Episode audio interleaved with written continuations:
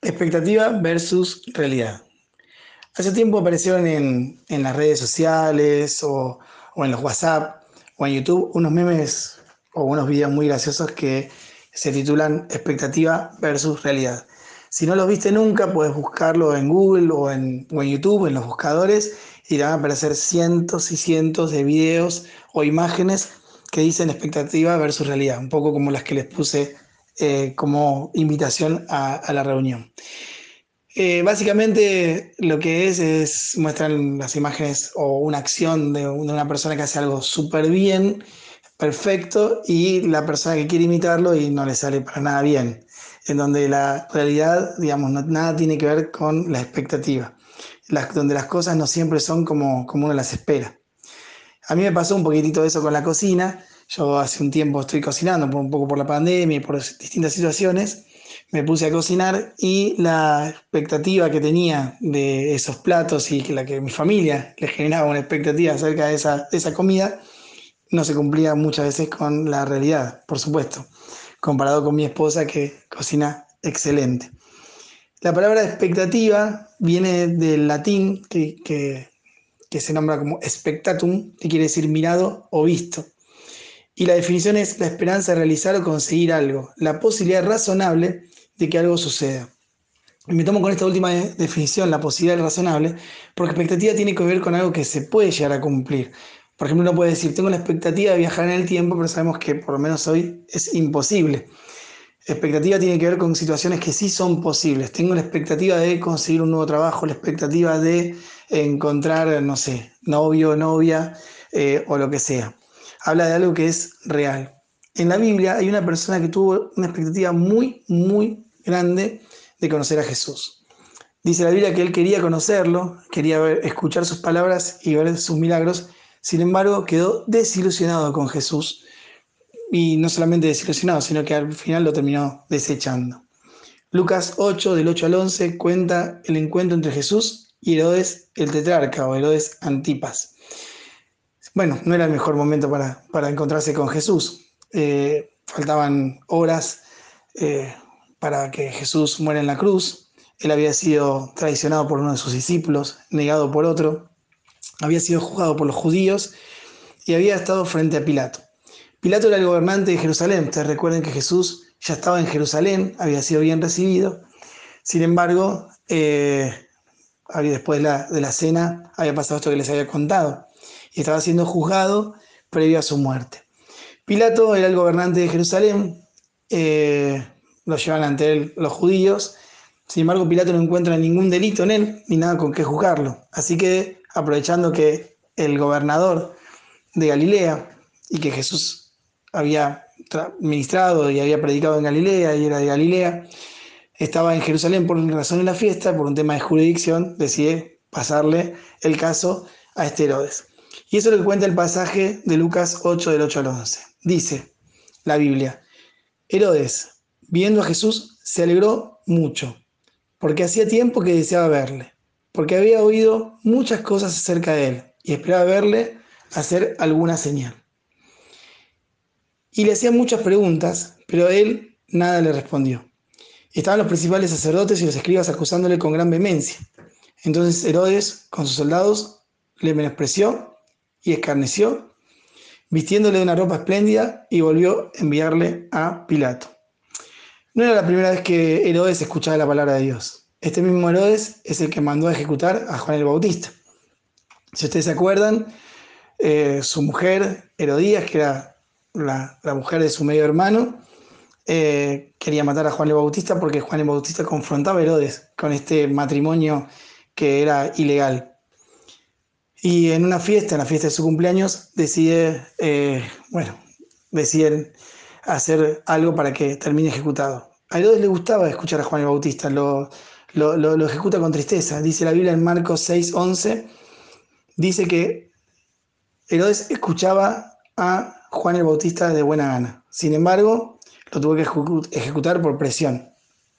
Cuando empezó a escuchar a Jesús, o empezó a escuchar el misterio de Jesús tuvo gran temor, un miedo, porque pensaba que Jesús era la resurrección de Juan. Al final también quiso en un momento, en una oportunidad, matarlo. Los discípulos vinieron a advertirle que se vaya para, para que no sea ejecutado. Sin embargo, Jesús se quedó en Galilea hasta que después se tuvo que ir. Herodes nunca tuvo el valor de, de matarlo ni ajusticiarlo a Jesús, pero llegó el momento donde tuvieron que estar cara a cara. Sin embargo, como les decía recién, esa expectativa quedó en el piso porque la realidad es que Jesús no hizo lo que él esperaba. No dio un sermón, no hizo milagros, sin embargo se quedó mudo. Hay una versión que me gusta, la NTV, que dice, Herodes se alegró mucho por la oportunidad de ver a Jesús, porque había oído hablar de él y hace tiempo quería verlo realizar un milagro. Jesús había hecho muchos milagros a pedido. Jesús había convertido el agua en vino a pedido de su madre, sanó leprosos, gente que por ahí eran parias de la sociedad, lo último, los despreciados de la sociedad. Resucitó muertos, incluso a pedido de gente, sanó, sanó incluso hasta la hija de una persona que no era judía. O sea que, había, un, había un ministerio de Jesús y Jesús respondía a las peticiones de las personas. Sin embargo, en ese momento había un plan mucho más grande por delante, un plan eterno, un propósito o el mismo propósito por el cual Dios se había hecho hombre. Era necesario que Jesús muriera en la cruz. Era el momento de callar. Por eso enfureció a Herodes y las expectativas de él cayeron y se terminaron. Y no vio quién estaba delante, sino que lo desechó. Otra versión, la NTV, dice, entonces Herodes y sus soldados comenzaron a burlarse de Jesús y a ridiculizarlo. Finalmente le pusieron un manto real y lo enviaron de regreso a Pilato. El problema de Herodes es que solo estaba concentrado en lo que Jesús podía hacer, en lo que él, en los milagros, y no en quién era Jesús. Eh, esto no le permitió ver que estaba frente al Salvador, al mismísimo Hijo de Dios, al mismísimo Rey de Reyes. Incluso eso pasa hoy en día. Mucho, mucha gente, incluso muchos cristianos, cree que Jesús es lo que hace. Y estamos esperando que Jesús haga cosas para poder entender y para poder saber que Dios es real. Pensamos que Dios es como la máquina expendedora de gaseosas, donde pues, apretamos un botón, queremos Coca-Cola y sale Coca-Cola. Y que tiene que estar a disposición nuestra cuando nosotros queremos y hacer lo que nosotros queremos. Y no ven a Jesús como el verdadero Salvador, como quien es, que amó tanto al mundo que se entregó Él por nosotros, murió por nuestros pecados y nos salvó con su sangre a vos y a mí. En Juan 20, 29, ¿se acuerdan cuando Jesús, eh, ya resucitado, se acerca ante los discípulos y, se acerca a Tomás, quien no creía que Jesús había resucitado? En el versículo 29 dice, Jesús le dijo, ¿por qué me has visto? Tomás, creíste. Bienaventurados los que no vieron y creyeron. Vos y yo tenemos el privilegio de ser bienaventurados porque creemos en ese Dios verdadero, en ese Dios real, en ese Dios misericordioso, en ese Dios que, que murió por cada uno de nosotros y que nos amó más que a cualquier eh, otra persona en el mundo porque creímos. Aunque no lo vimos, creímos. Eso nos llega a nosotros.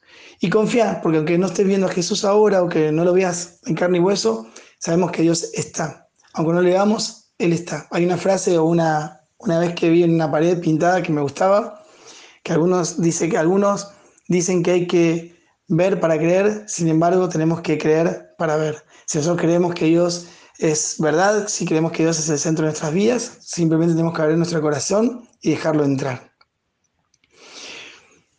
Vemos por ahí a veces mismo en la televisión, a la noche, cómo se promociona la hora del milagro, como un Dios que lo único que hace es proveer y proveer y proveer y, y, dar y dar y dar. Sin embargo, y aunque sabemos y creemos que Dios nos prospera y que Dios nos da sanidad y que Dios nos ayuda, entender a Dios o creer que, que Dios es simplemente lo que hace es un gran error. Tenemos que concentrarnos en quién es Dios, quién es Dios para nosotros, quién es Dios para nuestras vidas.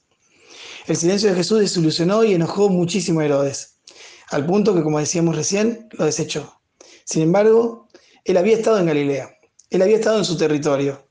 Tuvo muchísimas oportunidades Herodes de ir a oír a Jesús. Jesús era un hombre público, hablaba en las calles, en las plazas. Sin embargo, nunca lo buscó. Dios nos está hablando ahora. Dios está hablando a vos ahora. Dios nos habla todos los días y cotidianamente. Por ahí no tenemos oportunidad de ir a una iglesia, a congregarnos, pero sí que Dios nos está hablando por distintos medios electrónicos, la Biblia, la palabra de Dios, la oración. Sin embargo, mucha gente no escucha y se queja de que Dios no habla, simplemente porque Dios a veces no dice lo que la gente quiere oír. La gente tiene la expectativa de escuchar al Dios que haga esto, haga lo otro, sin embargo, Dios no se maneja así. Dios tiene un mensaje, un propósito y algo especial para tu vida, que no siempre por ahí es lo que vos quieras escuchar o en el tiempo que vos lo quieras escuchar. Pero no hay dudas que Dios está. Hoy es tiempo de encontrar a Dios. Hoy es tiempo de acercarse a Dios. Hoy Dios te está hablando. Herodes, al no presenciar ningún milagro, perdió toda expectativa de Jesús. Pensó que, bueno, que era un charlatán y lo desechó. Y eso no permitió que Herodes pueda ver el milagro más grande que hizo Jesús. Estaba a horas de presenciar el milagro más grande, que era la muerte de Jesús en la cruz, el perdón de nuestros pecados y la resurrección. ¿Sí? la resurrección y la vuelta a la vida. Nadie en la historia de la humanidad pudo hacer eso. Y Herodes se lo perdió y lo desechó porque le vio que Jesús hiciera pequeños milagros en ese momento. Herodes tenía una expectativa sobre Jesús. Sin embargo, esa expectativa no estaba centrada en lo que Jesús era, sino en lo que Jesús hacía o podía hacer o lo que él creía que podía hacer. No se permitió conocerlo, si bien tuvo un montón de oportunidades. Quiso ver qué hacía Jesús y no quién era Jesús. Créeme que Jesús, si no lo conoces, supera todas las expectativas, todas las expectativas. En Jesús vas a encontrar un Padre, un Dios sanador, un Dios que trae paz, un Dios que restaura, un Dios que sana, un Dios que, que te puede sacar aún del pozo más profundo que puedas sentar. Pero tenés que permitir conocerlo, pero no a tu manera. Si vos tenés una imagen de Jesús que por ahí puso la religión, la televisión, Hollywood, en donde crees que Dios tiene que ser de determinada, manera, no vas a conocer al verdadero Dios, que es el que, te, el, que te amó primero a vos, el que te conoce y que quiere darte vida. Jesús nunca te va a fallar. Acércate a Jesús, hoy está cerca, depende de vos el acercar de abrir tu corazón y dejar que sea Dios el que haga. Y créeme que Dios va a superar todas tus expectativas. Vamos a orar. Señor Jesús, te damos gracias en este día, te bendecimos, te glorificamos, te exaltamos. Te agradecemos, Señor, porque tú eres el Rey de Reyes y el Señor de Señores. No hay Dios más grande que vos. Señor, y los que te conocemos, los que tuvimos oportunidad de abrirte nuestro corazón, Señor, sabemos que superas todas nuestras expectativas. No siempre, Señor, por ahí vamos a a ver las cosas que nosotros queremos ver, sino que vos tenés preparadas cosas para nosotros, aún más grandes de las que nosotros podemos pensar. Queremos en un Dios que conoce nuestra necesidad y que conoce todo nuestro sufrimiento y que en él, en él podemos poner nuestras cargas. Te bendecimos, Señor, te glorificamos, te exaltamos y abrimos nuestro corazón. Y yo te pido, Señor, que para los que están escuchando hoy, que por ahí han escuchado una vez hablar de Jesús, que alguna vez se han acercado a alguna iglesia, que alguna vez han intentado buscar a Dios y se fueron desilusionados porque encontraron, Señor, que esa persona puedan darte una nueva oportunidad, que puedan abrir su corazón, Señor mi Dios, no poniendo a Dios y encasillando en el Dios como uno cree que va a ser, o en el Dios que va a proveer solamente algunas cosas que que necesitamos o buscar a Dios por lo que vos podés hacer. Si no, Señor, queremos creer en quién sos vos y abrir nuestro corazón a, ti, Señor, que eres el Rey de Reyes y el Señor de Señores. Bendice a todos los que estén escuchando esta, este mensaje, Señor, que puedas entrar en sus vidas y llenar sus corazones como lo hiciste con muchos de nosotros. Te damos toda la gloria, la honra y la alabanza en tu nombre, Jesús. Amén y amén. Que el Señor los bendiga a todos.